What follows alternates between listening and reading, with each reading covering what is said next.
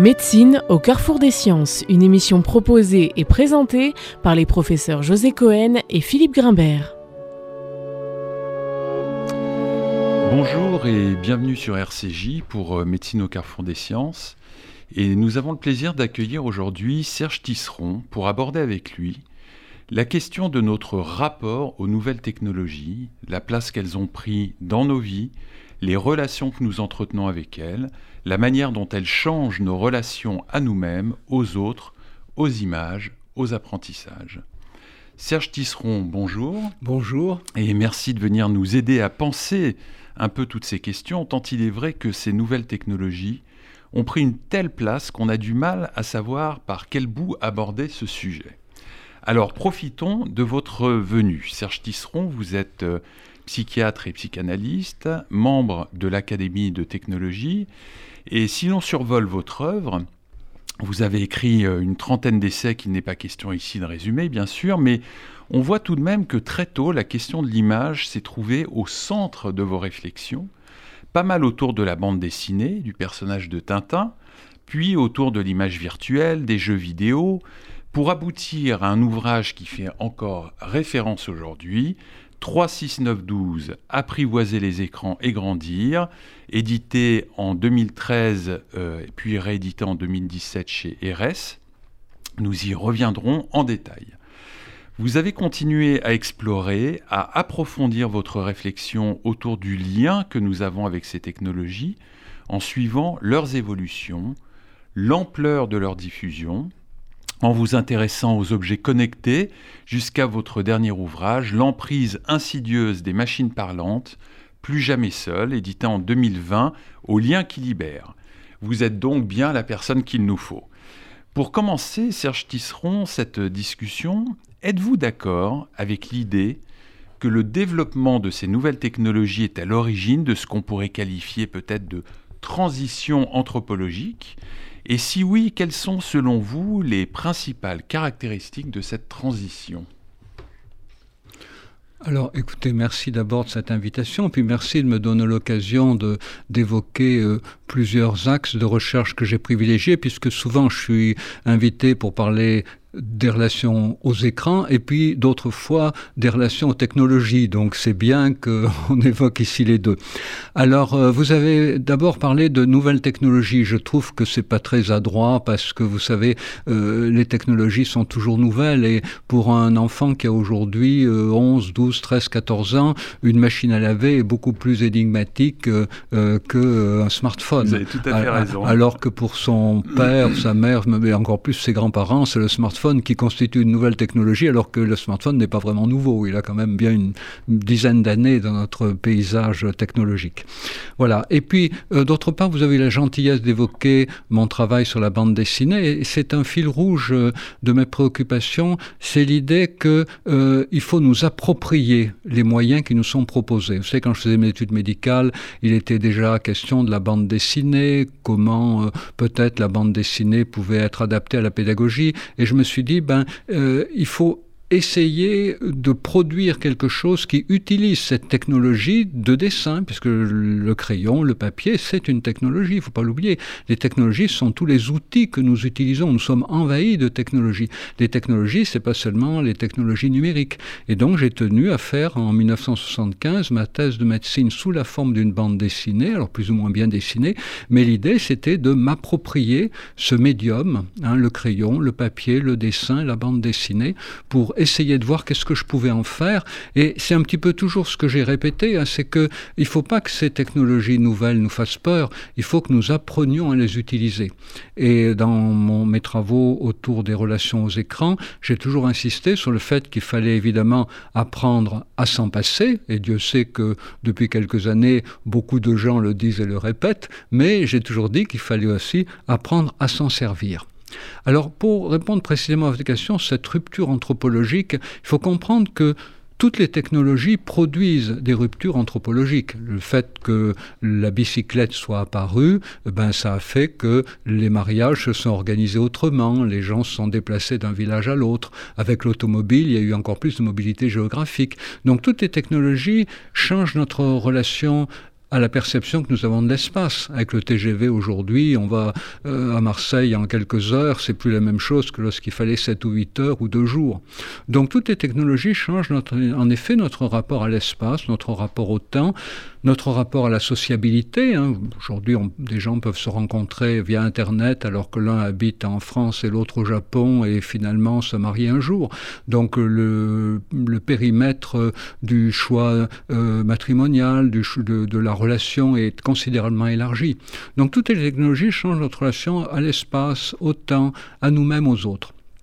Alors, qu'est-ce qui est particulier aujourd'hui à ces fameuses technologies numériques? Alors, les bouleversements, à mon avis, ont commencé avec l'Internet, parce que avec l'Internet, il y a eu tout d'un coup la possibilité d'une nouvelle relation au savoir. Je ne parle pas de l'Internet 1.0. L'Internet 1.0, vous savez, euh, pour, pour préciser un peu les choses, pour les auditeurs qui nous écoutent, l'Internet 1.0, c'est un petit peu comme si chacun avait un porte-voix qui lui permette de communiquer avec le monde entier. Alors, vous savez que le porte-voix a déjà permis de communiquer aux foules, c'était une technologie importante. Hein. Euh, les, grandes dictatures euh, du XXe siècle euh, se sont beaucoup appuyées sur le porte-voix, mais Internet permet de toucher potentiellement le Web 1.0, comme on l'appelle, le premier Web, permet de toucher potentiellement tout le monde. Je mets un message sur Internet et tout le monde, si il a la curiosité ou la chance de tomber sur ce que j'ai mis, peut le lire, peut le découvrir. Le Web 2.0 ce qu'on appelle le web des communautés, c'est-à-dire que non seulement je peux envoyer un message au monde entier, mais euh, le monde entier, non seulement le monde entier peut me répondre par le même canal, mais les gens qui ont reçu mon message peuvent créer des liens entre eux, dire ah ben tiens, euh, euh, on va faire une communauté qui des gens qui dénoncent Serge Tisseron, on va faire une communauté des fans de Serge Tisseron. Donc le web 2.0, c'est le web des communautés, avec, vous voyez déjà tout ce que ça implique de communauté d'affection et de communauté de haine. Hein, voilà, le Web 2.0, il a ouvert la porte à la fois aux grandes collaborations via Internet, mais aussi aux communautés haineuses. Et puis aujourd'hui, on rentre dans le Web 3.0, qui est le web qu'on appelle parfois des objets, c'est-à-dire que non seulement les humains peuvent s'envoyer des messages à travers euh, quelle que soit leur place dans le monde. Hein. Alors évidemment, je fais l'impasse sur le fait que de plus en plus, il y a des dictatures dans le monde qui limitent l'accès au web. Voilà. Euh, donc ce que je dis, si vous voulez, c'est idéalement. Voilà, idéalement, c'est les possibilités technologiques. La réalité de l'utilisation, elle est considérablement modifiée par le politique. Mais bon, on suppose simplement que la technologie, là je ne vous parle que des possibilités de la technologie. Donc Web 1.0, Web 2.0, Web 3.0 qu'on appelle Web des objets ça veut dire que euh, non seulement les humains euh, avec lesquels je communique peuvent me répondre et puis faire euh, des liens entre eux, mais même les objets peuvent faire des liens entre eux. Bon, l'exemple banal, c'est de dire voilà, j'ai un réfrigérateur connecté, j'ai une, une, liste de courses sur mon ordinateur. Eh bien, lorsque mon réfrigérateur constate qu'il y a un des produits de ma liste de courses qui manque, il le commande tout seul au supermarché et le supermarché me le livre. Voilà. Et en fait, que si mon réfrigérateur commande un produit au supermarché, il va le commander à l'ordinateur du supermarché. Il ne va pas le commander à, un vendeur euh, physique, il va le mmh. commander à une machine. Voilà. Donc le Web 3.0, c'est le web des objets et il y a déjà beaucoup, beaucoup d'objets qui sont connectés. Et vous savez qu'on parle maintenant de voitures connectées, par exemple. Et cette technologie nouvelle euh, a pour particularité qu'elle va de plus en plus euh, simuler euh, les compétences humaines, puisqu'à partir du moment où une machine va pouvoir interagir avec d'autres machines, elle va pouvoir évidemment aussi nous interpeller. Par exemple, une machine à café pourra me dire Ah ben bonjour, comment vas-tu ce matin? Est-ce que c'est le même café que, que d'habitude? Toujours un petit expresso. Alors ça peut être chez moi, ça peut être sur mon lieu de travail, une machine qui m'interpelle un robot dans un hôpital qui va pouvoir dire à des patients en reconnaissance faciale, euh, les appeler par leur prénom et leur dire Ah bonjour Thomas, est-ce que tu as bien dormi cette nuit Ah Evelyne, pas trop mal au dos? Ben, Voilà. Donc du coup, vous voyez, ça bouleverse évidemment complètement la relation que nous avons avec les machines. Oui, moi je, parlais de transition, vous allez même jusqu'à utiliser le terme de rupture plutôt. Donc. Euh. Oui, alors il y a une rupture anthropologique, mais en même temps, qui dit rupture dit aussi continuité. Il faut voir ce qui, ce qui persiste et ce qui change. Mais le grand changement avec ces technologies, le Web 3.0, ça va être, c'est déjà que ces machines vont avoir la possibilité de plus en plus de simuler des compétences humaines. Donc on sort de la question des écrans qui ont déjà provoqué beaucoup de bouleversements, on pourrait y revenir. Mais les machines euh, permettront, simuleront de plus en plus des compétences humaines, avec le risque évidemment que les humains qui ont affaire à elles leur prêtent des compétences qu'elles n'ont pas. Voilà. Donc ça, c'est le gros problème aujourd'hui. Apprendre à s'en servir, apprendre à s'en passer, c'est aussi apprendre à savoir qu'est-ce qu'on est en droit d'en attendre et apprendre à ne pas en attendre trop. Voilà, de conserver à l'humain quand même sa particularité. Alors, euh, apprendre à s'en servir, apprendre à s'en passer, euh, je suis évidemment, on ne peut que souscrire à ce commandement d'une très grande sagesse. Vous avez énuméré un, certain nombre de révolutions technologiques, vous avez parlé euh, du train, vous avez parlé des moyens de transport, vous avez parlé de la machine à laver, on peut parler de la télévision. Il y a quand même une particularité et une spécificité de cette nouvelle technologie, c'est sa permanence dans la capacité et dans l'utilisation que nous en avons. Il suffit euh, aujourd'hui de se déplacer dans un espace commun pour voir qu'il n'y a pas de euh, référence possible entre la place compris euh, ces outils connectés dans le champ de l'intersubjectivité, dans le champ des relations humaines, avec n'importe quel autre de ces moyens ou de ces outils de communication, de déplacement qui étaient réservés à des espaces protégés, privilégiés, on pourrait dire opératoires ou fonctionnels. Vous êtes d'accord avec cela que quelque chose euh, s'est déplacé dans le champ de la limite même de la relation que nous entretenons avec ces nouvelles technologies? Oui, alors ces technologies numériques sont partout, mais toutes les technologies sont partout. Nous emmenons partout nos vêtements avec nous. Tout le monde aujourd'hui a des chaussures. Bon, alors euh, personne ne se pose la question de savoir si peut-être il ne faudrait pas se préparer à un moment où nous n'aurions plus de chaussures, s'entraîner à peut-être euh, marcher régulièrement pieds nus. Il y a des gens qui l'imaginent. Donc, euh, beaucoup de technologies sont intégrées à nos vies de telle façon que nous ne nous posons pas la question de savoir si un jour nous devrions nous en passer. Et pourtant, on sait bien que dans certaines régions du monde, des gens vivent sans ces technologies, vivent sans chaussures, ou sans vêtements chauds, alors qu'il fait très froid. Et donc, en effet, aujourd'hui, les technologies donc euh, numériques sont omniprésentes, mais c'est pas pour autant que tout le monde les utilise de la même façon. Et on s'aperçoit que le propre des technologies numériques, elle est double, double particularité. Leur omniprésence, mais la multiplicité des façons de les utiliser. C'est-à-dire, si on achète une pioche, on sait que c'est pour frapper le sol, pour creuser des trous. Si on achète un four à micro-ondes, déjà, il y a plus de liberté. Voilà, on peut cuire, on peut réchauffer un peu, beaucoup, voilà. Si on achète une voiture, il y a encore plus d'utilisation possible. Une télévision, avec toutes les chaînes, on peut voir beaucoup de choses. Avec un ordinateur, on peut aller sur le web. Eh bien, plus les technologies numériques se et puis on s'aperçoit que ce sont des technologies d'usage, c'est-à-dire qu'il est impossible de parler de la relation que nous avons chacun intimement avec elle sans prendre en compte le fait que cette relation, justement, est intime. Et aujourd'hui, beaucoup de travaux sont menés par des ethnologues, des sociologues, des psychologues, euh, sur justement la multiplicité de ces usages possibles des technologies numériques. Et ce qui caractérise les jeunes, c'est justement qu'ils explorent les nouvelles possibilités. Vous savez, tout le monde sait bien que les smartphones, euh, euh, quand vous avez 60 ans, vous les utilisez à 15% de leurs possibilités, vous avez 30 ans, vous utilisez à 60%, vous avez 15 ans, vous utilisez à 90%. Donc il est bien évident qu'aujourd'hui, si nous voulons savoir comment utiliser bien les technologies numériques, il faut demander aux jeunes comment ils s'en servent. Oui, il faut leur demander, c'est vrai, mais aussi on peut observer la manière dont ils s'en servent. Et euh, vous savez, euh, je, je, je, je m'adressais à vous euh, à ce sujet, notamment au décours de cette crise du Covid, mmh. qui a eu un effet, et je pense que vous en avez été un spectateur mmh. avisé, d'accélérateur mmh. de la relation que nous entretenons avec ces machines, avec ces voix, avec ces images virtuelles, qui se sont incrusté dans le champ de l'intersubjectivité. Mm. Je me demande par exemple si Lévinas était toujours parmi nous, comment aurait-il décrit l'expérience du visage à travers cette façon dont aujourd'hui le visage de l'autre, de façon de plus en plus insistante, s'inscrit dans cette réalité virtuelle, dans cette médiation, et beaucoup moins dans le champ d'une intersubjectivité ou d'une interrelation directe. Vous êtes également conscient de cette mutation. Oui, alors en plus, euh, avec quelques amis, on a beaucoup travaillé sur cette question du visage, parce que, euh, vous savez, au mois de mars, euh, beaucoup de psychothérapeutes, de psychanalystes, de psychiatres se sont trouvés obligés de mener leurs entretiens à distance. Or, beaucoup n'y étaient pas préparés. Donc, avec des copains, on a fabriqué une plateforme, on a eu les honneurs du journal Le Monde d'ailleurs, qui s'appelle les cyberpsychos, co comme collaboratif et comme Covid.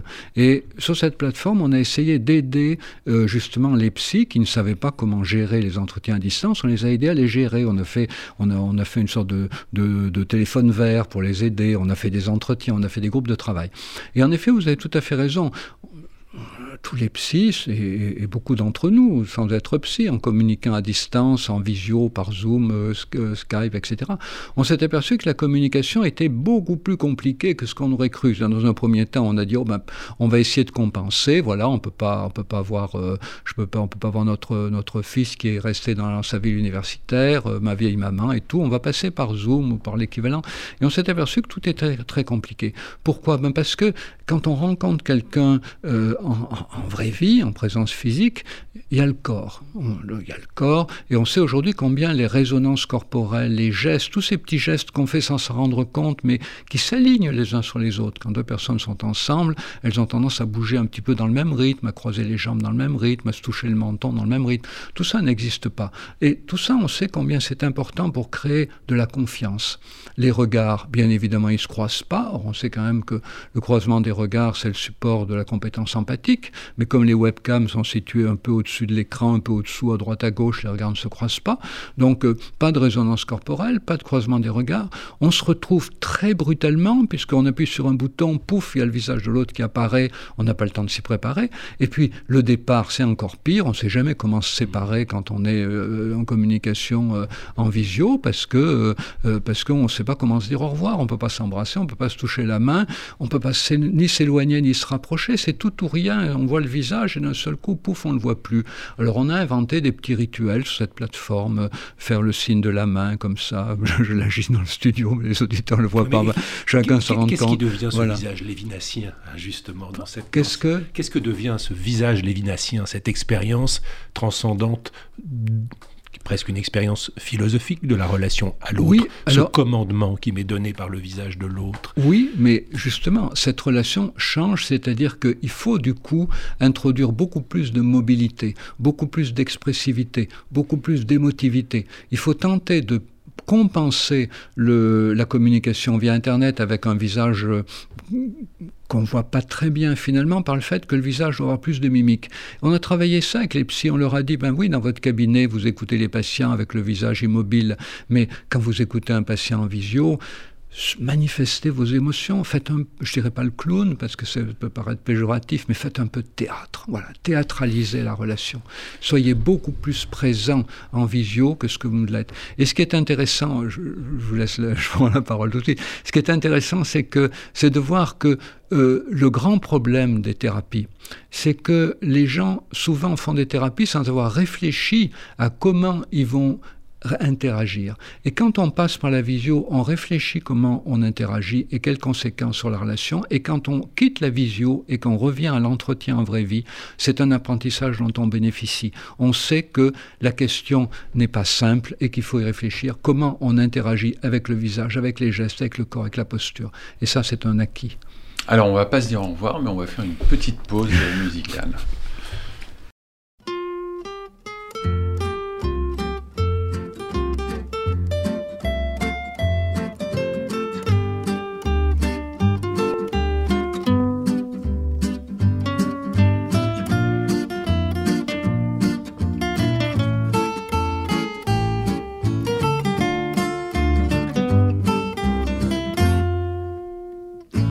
Ce n'était pas le radeau de la méduse, ce bateau, qu'on se le dise au fond des ports, dise au fond des ports. Il naviguait en père peinard sur la grand-mare des canards et s'appelait les copains d'abord, les copains d'abord. C'est fluctuat nec mergiture, c'était pas de la littérature, n'en déplaise aux jeteurs de sorts, aux jeteurs de sorts. Son capitaine et ses matelots n'étaient pas des enfants de salauds, mais des amis franco de port, des copains d'abord. C'était pas des amis de luxe, des petits castors et pollux, des gens de Sodome et Gomorre, Sodome et Gomorre. C'était pas des amis choisis par Montaigne et la Boétie. Sur le ventre, ils se tapaient fort, les copains d'abord. C'était pas des anges non plus, l'évangile il l'avait pas lu, mais il s'aimait toute voile dehors, toute voile dehors. Jean-Pierre Paul et compagnie, c'était leur seule litanie, leur credo, leur confiteor, aux copains d'abord. Au moindre coup de Trafalgar, c'est l'amitié qui prenait le quart, c'est elle qui leur montrait le nord, leur montrait le nord. Et quand ils étaient en détresse, que leurs bras lançaient des SES, on aurait dit des sémaphores, les copains d'abord. Au rendez-vous des bons copains, y avait pas souvent de lapin. Quand l'un d'entre eux manquait à bord, c'est qu'il était mort. Oui, mais jamais, au grand jamais, son trou dans l'aune se refermait. Cent ans après qu'aucun de sort, il manquait encore. Des bateaux, j'en ai pris beaucoup, mais le seul qui ait tenu le coup, qui n'est jamais viré de bord, mais viré de bord. Naviguait en père peinard sur la grand-mare des canards et s'appelait les copains d'abord, les copains d'abord.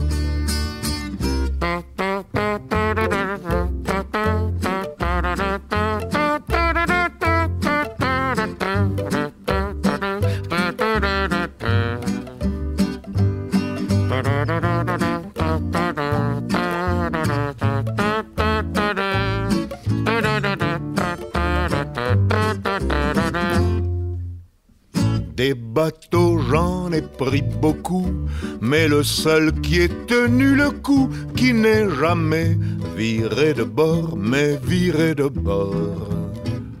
Naviguait en père peinard sur la grand-mare des canards et s'appelait les copains d'abord, les copains d'abord.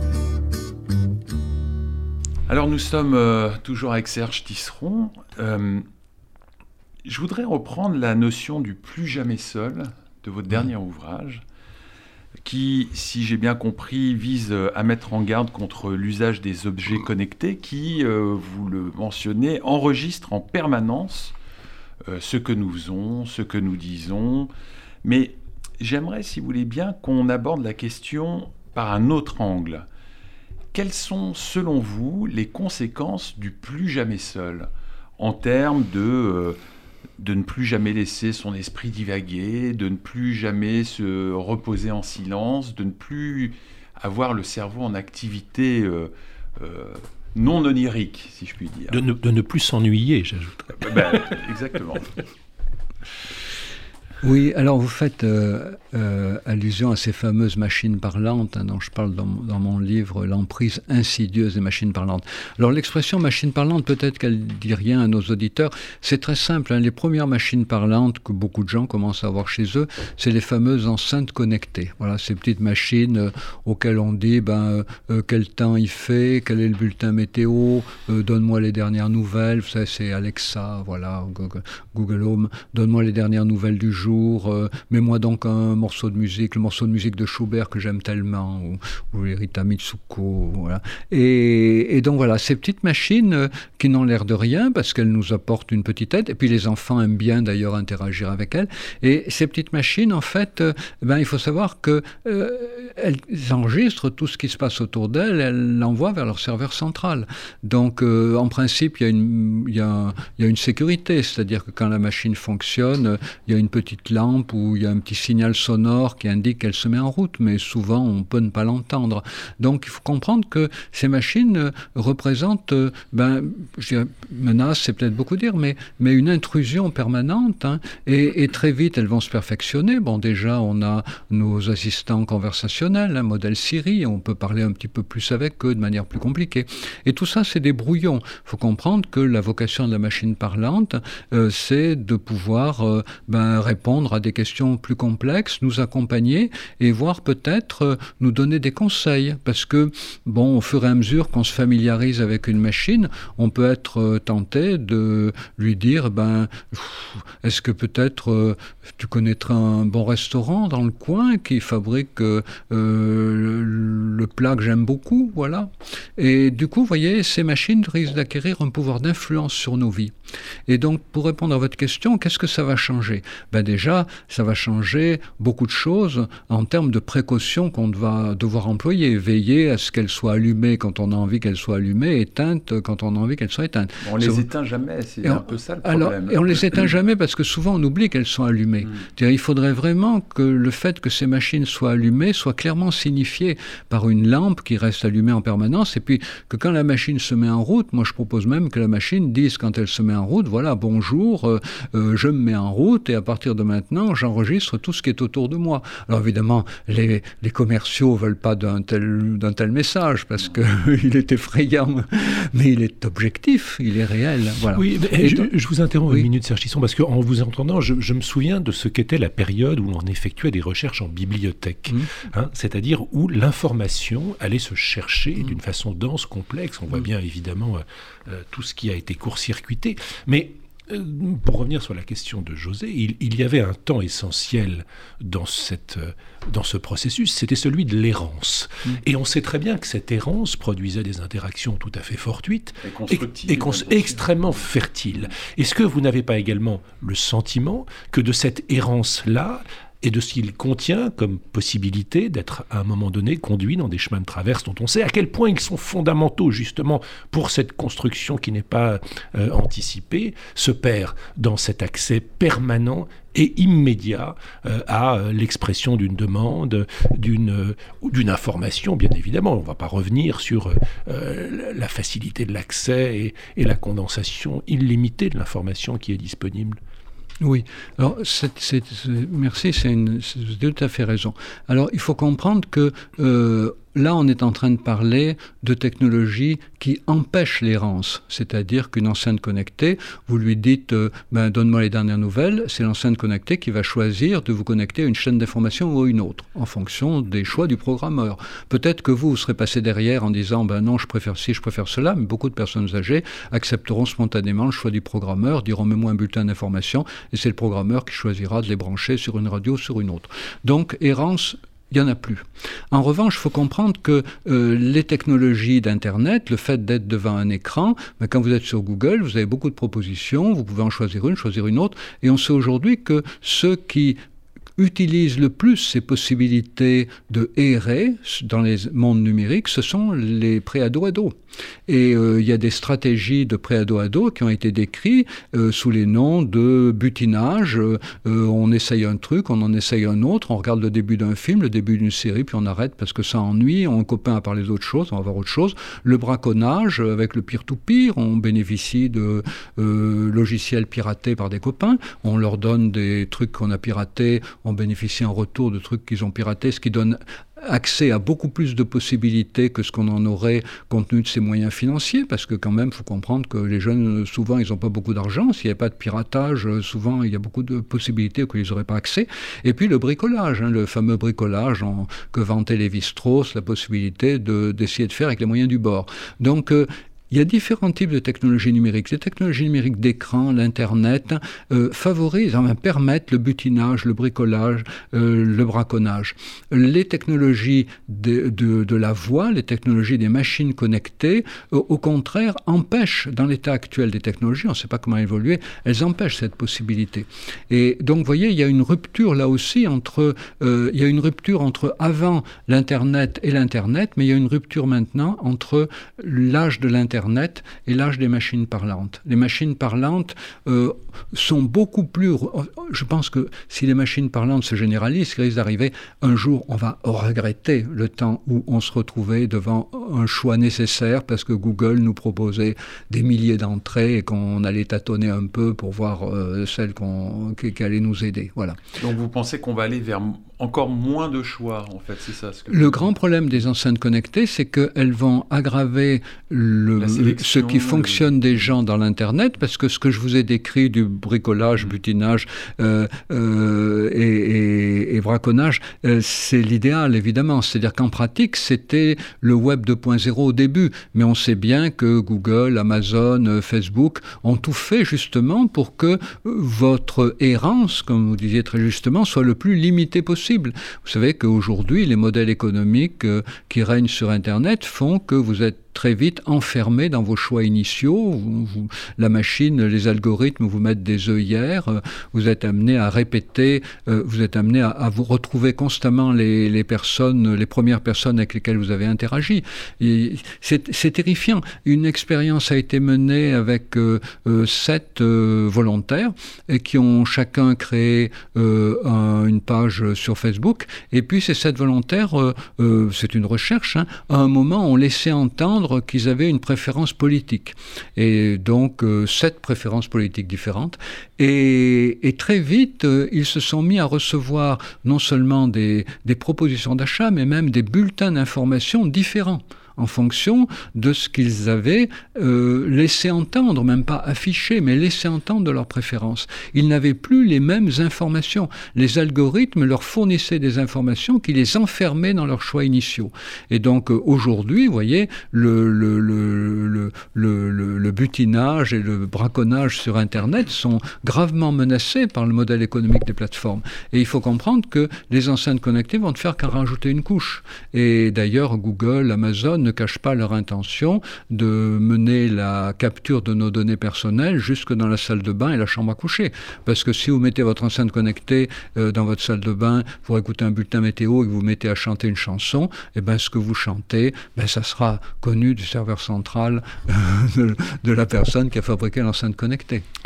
Alors, si vous le voulez bien, maintenant que nous, nous revenions à l'un des aspects qui est au cœur de votre recherche, qui concerne la question du rapport des enfants aux écrans. Donc évidemment, on va rappeler que les écrans ont fait éruption dans les foyers au tournant des années 50-60. Ce n'est pas un phénomène évidemment récent, même si les smartphones, les tablettes, les écrans d'ordinateur ont accentué ces pratiques.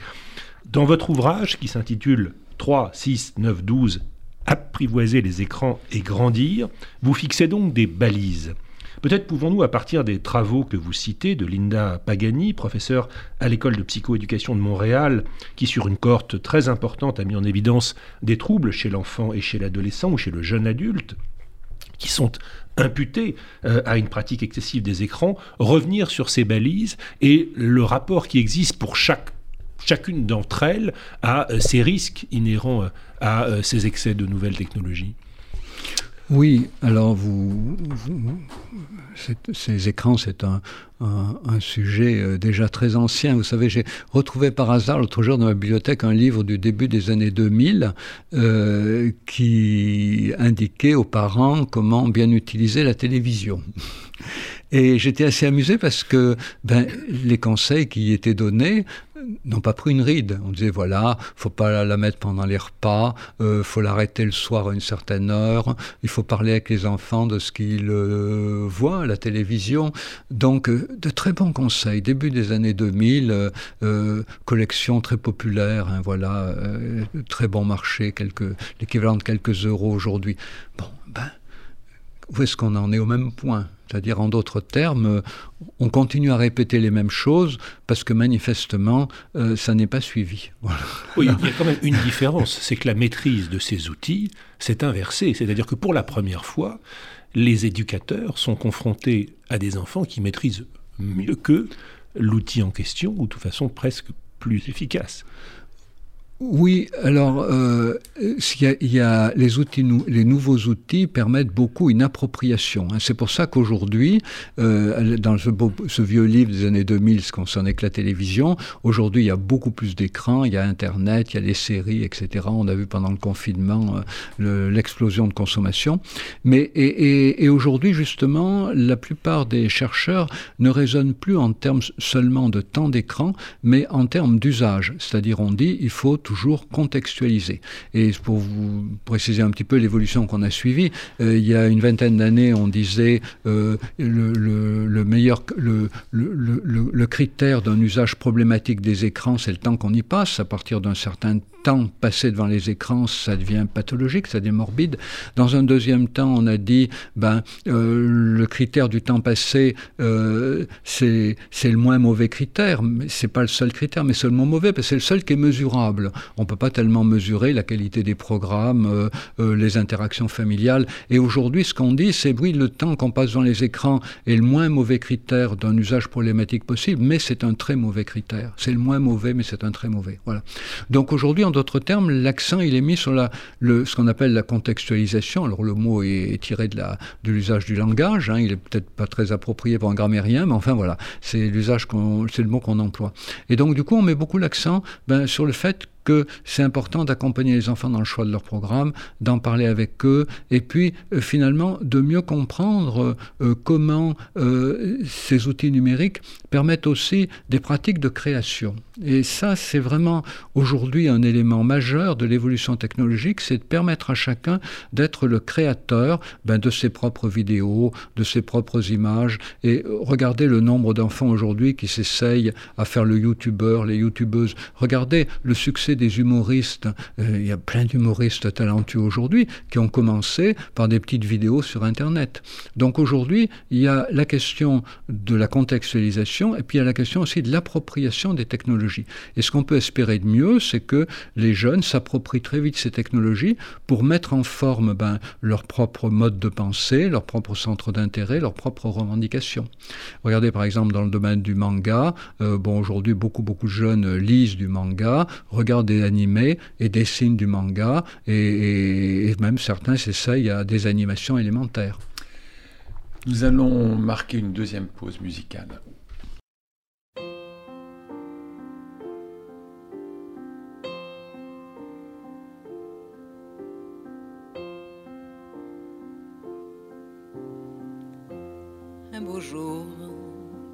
Ou peut-être une nuit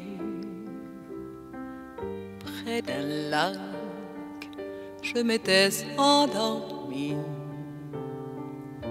Quand soudain, semblant crever le ciel et venant de nulle part, surgit un aigle noir lentement les ailes déployées. Lentement, je le vis tournoyer. Près de moi, dans un bruit bruissement comme tombé du ciel, l'oiseau vint se poser. Il avait les yeux couleur plumes couleur de la nuit. À son front brillant de mille feux, l'oiseau roi couronné portait un diamant bleu. De son bec, il a touché ma joue. Dans ma main, il a glissé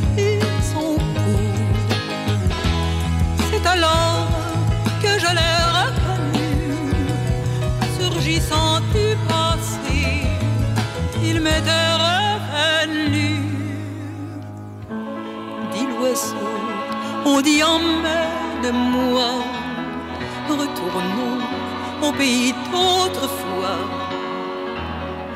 comme avant, dans mes rêves d'enfant, pour cueillir en tremblant des étoiles, des étoiles, comme avant, dans mes rêves d'enfant,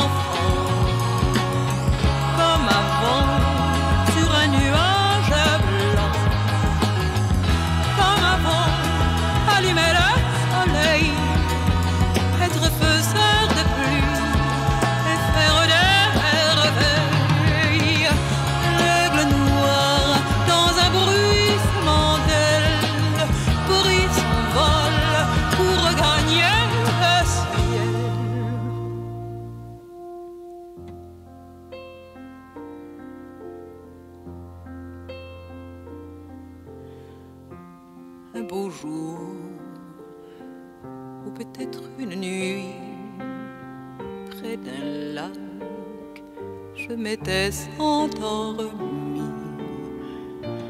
Quand soudain, semblant crever le ciel, et venant à nulle part, surgit un aigle noir.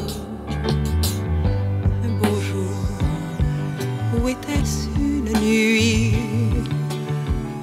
Près d'un lac, je m'étais endormi.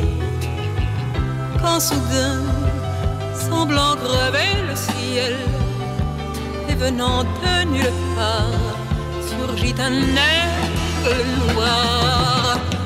Un beau jour, une nuit, près d'un lac,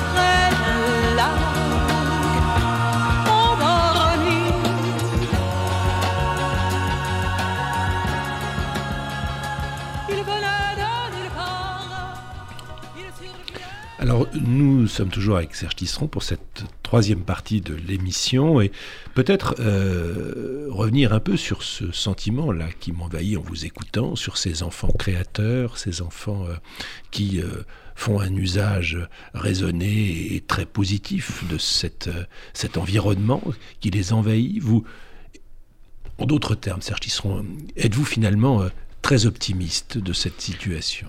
Alors, écoutez, je suis plutôt pessimiste par nature, mais étant psychiatre, je me suis rendu compte que le pessimisme me coupe les bras. Donc euh, voilà, je suis un optimiste par résolution. Alors effectivement, quand je vous parle euh, de jeunes qui ont plutôt une bonne pratique des écrans, ça vient pas tout seul. Hein, ce que je veux dire, c'est que euh, il faut que les parents aient dans l'idée qu'ils doivent permettre à leurs enfants de développer ces bonnes pratiques et que c'est pas en les empêchant de regarder la télévision, d'aller sur internet, d'avoir un smartphone qu'ils vont leur apprendre à développer ces bonnes pratiques. C'est pour ça que dans les fameuses balises 3, 6, 9, 12 que vous évoquez tout à l'heure, il y a trois principes. C'est alternance, accompagnement, apprentissage de l'autorégulation. L'alternance, ben, c'est le fait qu'il faut qu'en famille, il y ait des activités diversifiées. Voilà. Il y a des moments où on peut faire la cuisine ensemble, il y a des moments où on joue à des jeux de société, il y a des moments où on fait du sport, il y a des moments où on regarde la télé ensemble, il y a des moments où on est chacun tout seul devant un écran aussi, c'est inévitable. Mais l'alternance des activités, avec ou sans écran, c'est une règle de la vie familiale et c'est vraiment aussi une règle fondamentale du bon usage des écrans. Le deuxième conseil, c'est l'accompagnement. C'est-à-dire qu'aujourd'hui, on parle beaucoup euh, des fameux algorithmes, euh, je l'évoquais d'ailleurs moi-même tout à l'heure, hein, les fameux algorithmes qui nous menacent, les fameux GAFA qui reviennent tout le temps dans dans le discours sur les libertés, les menaces sur les libertés. Mais il faut comprendre que nos enfants sont autant menacés en pratique par les algorithmes scélérats des GAFA que par le dessaisissement éducatif de beaucoup de parents et de beaucoup d'enseignants. Beaucoup trop de parents sont encore dans l'illusion que leurs enfants pourraient apprendre à se débrouiller tout seuls avec le numérique. Vous savez, le fameux mythe des digital natives, mmh. ceux qui sont tombés dans la marmite étant tout petits, un peu comme Obélix, voilà. Donc ils sont tombés dans la marmite, ils ont grandi avec le numérique, ils n'auraient pas besoin d'être accompagnés. Si, ils ont besoin d'être accompagnés. Et moi, je râle régulièrement contre le fait que ben, l'éducation nationale n'a pas suffisamment pris conscience de la nécessité d'accompagner les jeunes dans leur découverte du numérique. Et puis le troisième conseil, le troisième principe, après alternance, après accompagnement, apprentissage de l'autorégulation. C'est quoi l'apprentissage de l'autorégulation? C'est apprendre à attendre apprendre à attendre. C'est-à-dire que l'un des conseils qu'on donne aux familles, c'est de dire voilà, votre enfant, bon, vous savez, pas d'écran, pas de télé avant 3 ans, bon, les écrans interactifs, euh, toujours en accompagné, sur des périodes courtes. Et puis à partir de 3-4 ans, ben, fixez une tranche horaire à votre enfant. Dites-lui, ben, tu as droit, par exemple, à une heure d'écran par jour, une demi-heure. Voilà, les parents décident, hein, parce que beaucoup de parents ont besoin que, les familles monoparentales, les parents ont besoin d'un moment pour eux, donc euh, ils mettent l'enfant devant un écran. Voilà. Mais fixez bien une tranche horaire. Par exemple, ton, ta tranche horaire, ton temps d'écran, c'est entre 17h et 17h30, voilà. Et, et, et, du coup, l'enfant, à 2h, 3h de l'après-midi, va dire euh, télé, télé. On dit, ah non, regarde, c'est pas encore l'heure. On apprend à attendre. Et j'ai développé toute une logique comme ça de l'éducation des parents, parce que c'est bien de ça dont il s'agit, en les invitant à utiliser avec les écrans la même logique que pour les aliments. Vous savez, les aliments, on mange à heure fixe, on mange ensemble, on grignote pas en dehors des repas. Euh, quand on est ensemble en train de manger, ben c'est de bon ton de dire, euh, de parler un petit peu de ce qu'on mange, de complimenter la maîtresse de maison, voilà. Et puis euh, on mange avec son, on mange sa portion, on mange pas dans la, on mange pas dans la marmite, voilà. Et donc toute une logique comme ça de pour, pour apprivoiser les écrans, un petit peu comme l'être humain apprivoisait la nourriture, parce que euh, reconnaissez bien que pour se nourrir, c'est pas très compliqué. Il suffirait que dans chaque famille, il y ait une marmite, euh, voilà, euh, de riz, de semoule, de pommes de terre cuites, et chacun mangerait quand il passe à côté de la marmite. Non, dans toutes les cultures, on a civilisé la prise de nourriture. Il faut que nous civilisions la prise d'écran. On n'allume pas son écran quand on discute avec quelqu'un, on, ne, le consulte pas pendant les repas, on ne l'emmène pas dans sa chambre la nuit. Les, les ados un réfrigérateur dans la nuit euh, avec, euh, avec des pâtes à la bolognaise et du Coca-Cola au cas où ils auraient faim pendant la nuit. Pourquoi emmènent-ils leur smartphone dans leur chambre? Voilà. Donc, euh, vous voyez, je suis donc, assez même assez je suis même très exigeant sur les règles que les parents doivent poser. Mais une fois posées ces règles, il faut comprendre que ces règles ne sont pas faites pour limiter le découverte des écrans, ces règles sont faites pour faciliter la découverte des écrans. Parce que quand on est tout le temps sur les écrans, on n'a plus de recul par rapport aux écrans. C'est l'aller-retour entre, le, par exemple, le manga, l'animé, le film, euh, les réseaux sociaux qui parlent des, des mangas. C'est ces allers-retours permanents qui vont faire qu'on va pouvoir prendre du recul par rapport aux écrans. Et cette alternance, ben, elle est au cœur euh, euh, des balises 3, 6, 9, 12. Encore une fois, alternance, accompagnement, apprentissage, autorégulation. Donc moi, je suis assez, je, me sens très exigeant, mais si vous voulez, c'est pas une exigence dans laquelle euh, il s'agirait de faire en sorte que les enfants utilisent les écrans aussi bien que les parents, il s'agit de faire en sorte que les enfants puissent apprendre à utiliser les écrans mieux que les parents. Vous savez, je terminer là-dessus, euh, aux États-Unis, il y a beaucoup d'attention aujourd'hui, beaucoup d'études faites sur ce qu'on appelle la technoférence. La technoférence, c'est l'interférence d'une technologie dans une relation humaine. Ce qu'on évoquait un petit peu tout à l'heure quand vous évoquez le visage euh, dans l'approche de Lévinas, le fait quand il y a un écran, ben, c'est une technoférence, ça empêche la découverte de l'autre. Eh bien, beaucoup d'études ont montré que beaucoup d'enfants, ben, c'est une américaine, on n'est pas très loin en France, beaucoup d'enfants souffrent de troubles de l'attachement, souffrent, ont des manifestations comportementales, ont des syndromes dépressifs, parce que leurs parents sont toujours sur leur smartphone. Et ça quand même, et même il a été montré qu'il y a plus d'accidents dans les jardins publics aux États-Unis parce que les accompagnants adultes sont toujours sur leur smartphone.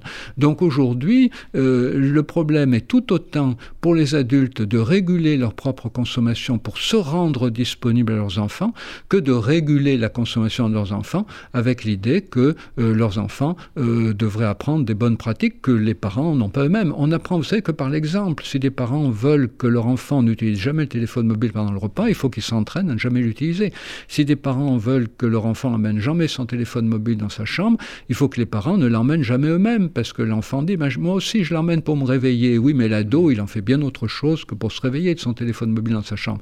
Donc il faut que les parents s'achètent un réveil, que tout le monde s'achète un réveil, que tous les auditeurs qui nous écoutent achètent un réveil par chambre, et que plus personne n'emmène son téléphone mobile dans sa chambre. Aucune règle aujourd'hui ne peut être tenue avec des préados-ados si les parents ne commencent pas par l'appliquer pour eux-mêmes. Vous avez commencé à, l'aborder euh, euh, rapidement, mais de la même façon pour les foyers, vous êtes aussi pour un usage adapté des écrans dans les sphères d'apprentissage, à l'école, au lycée, etc. Est-ce que vous pouvez un peu nous commenter comment vous voyez euh, les choses? Oui, alors il euh, faut comprendre que déjà les écrans offrent beaucoup d'opportunités, puisqu'on parle des espaces, publics, hein, l'éducation, euh, les institutions médico-sociales. Les écrans offrent beaucoup d'opportunités euh, pour compenser des handicaps, sociaux, des handicaps sensorimoteurs. Hein, voilà. les, problèmes de, coordination gestuelle, les problèmes de vue, les problèmes d'audition les, technologies numériques, pas les écrans, mais les technologies numériques c'est l'usage vertueux le, plus souhaitable que les technologies numériques permettent d'intégrer euh, beaucoup dans, les, dans les réseaux scolaires normaux, courants, euh, beaucoup d'enfants qui aujourd'hui en sont tenus à l'écart du fait de, de handicaps qui ne peuvent pas être, euh, qui, ne trouvent pas être compensés hein, par, par les moyens technologiques qui leur sont proposés. Donc déjà, ça c'est bien. Mais au-delà de ça, ce qui est important, c'est que les enfants bénéficie d'une éducation numérique large. La première machine à calculer, euh, euh, la Pascaline, puisqu'en France on a une machine mise au point par Pascal, hein, quelle chance, la Pascaline. Voilà, faire une histoire des technologies numériques, euh, mettre les, expliquer aux enfants ben, le droit à l'intimité, le droit à l'image, parce que dans beaucoup de familles on l'explique pas. Expliquer aux enfants les pièges des algorithmes. Expliquer globalement aux enfants ce que j'appelle les quatre jungles d'Internet. Les quatre jungles d'Internet, c'est d'abord la jungle des modèles économique. Vous savez, on, on commence à, le répéter, mais on le répétera jamais trop. Si tout est gratuit sur Internet, c'est parce que c'est le client qui est le produit. Voilà, bah, bah, nos données personnelles sont pillées en permanence. Voilà. Donc euh, la jungle des modèles économiques, la jungle des réseaux sociaux, avec euh, toutes les astuces inventées par les plateformes pour que les usagers restent toujours plus longtemps, apportent toujours plus de données personnelles, interagissent beaucoup plus et achètent évidemment beaucoup plus. Et on sait aujourd'hui que non seulement ça fonctionne sur les réseaux sociaux, mais ça fonctionne dans les fameux jeux vidéo euh, dits, euh, free-to-play, les jeux vidéo gratuits, tous ces jeux vidéo faussement gratuits qu'on trouve sur Internet, mais dans lesquels on finit par payer beaucoup plus parce que il faut acheter euh, une apparence, il faut acheter un de danse, et puis il y a des modes, et puis il faut toujours remettre de l'argent. Dans l'ancien modèle des jeux vidéo, on achetait un jeu vidéo une fois pour toutes 50, 60 euros quand il venait de sortir, l'équivalent, soit 50, 60 euros, euh, quand, euh, voilà, mais enfin aujourd'hui c'est ça. Et, et puis euh, maintenant, beaucoup de jeux sont gratuits, mais vous dépensez facilement 60 euros tous les deux mois parce que il faut constamment acheter des perfectionnements. Donc vous êtes toujours invité par les algorithmes à rester plus longtemps, à payer plus. Donc familiariser les enfants avec ce modèle économique, hein, mais, mais ce modèle aussi des réseaux sociaux, des jeux vidéo. Et puis la troisième jungle, c'est la jungle des modèles sexuels prédominants, de la pornographie, mais pas seulement de la pornographie, puisqu'on découvre aujourd'hui que de vieux films du cinéma qui ont parfois 15-20 ans, même guère plus, qu'on a beaucoup aimé, était en fait terriblement machiste et misogyne. Et puis la jungle euh, de l'information, parce qu'il y a les fake news dont on parle beaucoup, mais il y a aussi l'information continue. Si vous voulez vous saboter l'esprit, euh, consultez l'information continue. C'est une information très très émotionnelle, euh, pas du tout contextualisée, sans aucun recul, qui mobilise chez vous des, des, des, des, ressources empathiques considérables, mais sans possibilité d'agir. Donc finalement, ça finit par tarir l'empathie. Donc, vous voyez, familiariser les jeunes avec ces quatre jungles déjà, et puis avec, euh, avec, avec de façon générale, euh, ben, l'importance de prendre du recul par rapport à l'utilisation de ces outils. Donc là, il y a un vrai travail de l'éducation nationale à faire et de toutes les institutions éducatives en général. Oui, mais euh, j'en entend bien évidemment toutes ces, toutes ces réflexions qui sont particulièrement justes, mais vous n'avez pas le sentiment que plus que jamais, pour ce bon usage, pour résister à l'ensemble de ces pièges, il va falloir être extrêmement éduqué et que finalement, on ne va pas creuser ces inégalités éducatives euh, parce que euh, euh, tous ces supports de la limitation, de, du bon usage supposent à un moment donné l'accès à une possibilité critique à l'intérieur de groupes familiaux extrêmement structurés et que peut-être finalement cet outil est aussi un accélérateur des inégalités socioculturelles. Une inégalité aux accès et puis une inégalité dans l'usage, aussi dans, dans, dans, la capacité de, de, de pouvoir euh, élaborer ces mises en garde et ces, cette éducation dont, alors, il en est des inégalités par rapport au numérique, comme des inégalités en général. Savez qu'elles se creusent. L'écart entre les plus riches et les plus pauvres se creuse. On en parle, on en parle ces jours-ci, puisqu'il y a un rapport qui est paru hein, sur les inégalités dans le monde.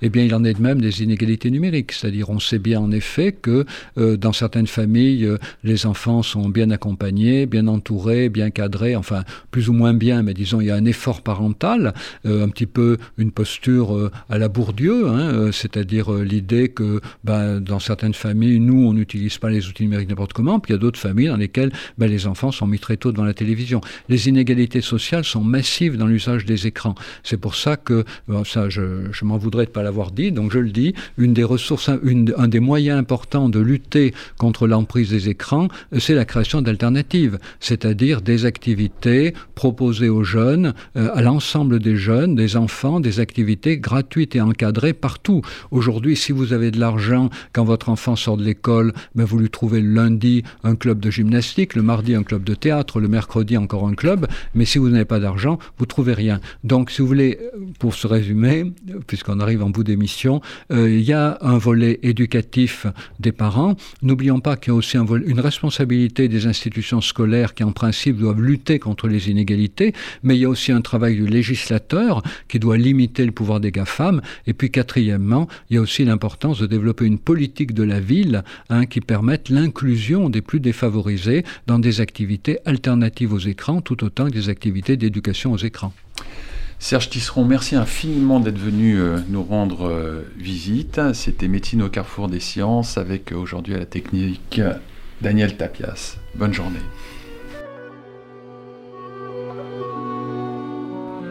C'était Médecine au carrefour des sciences.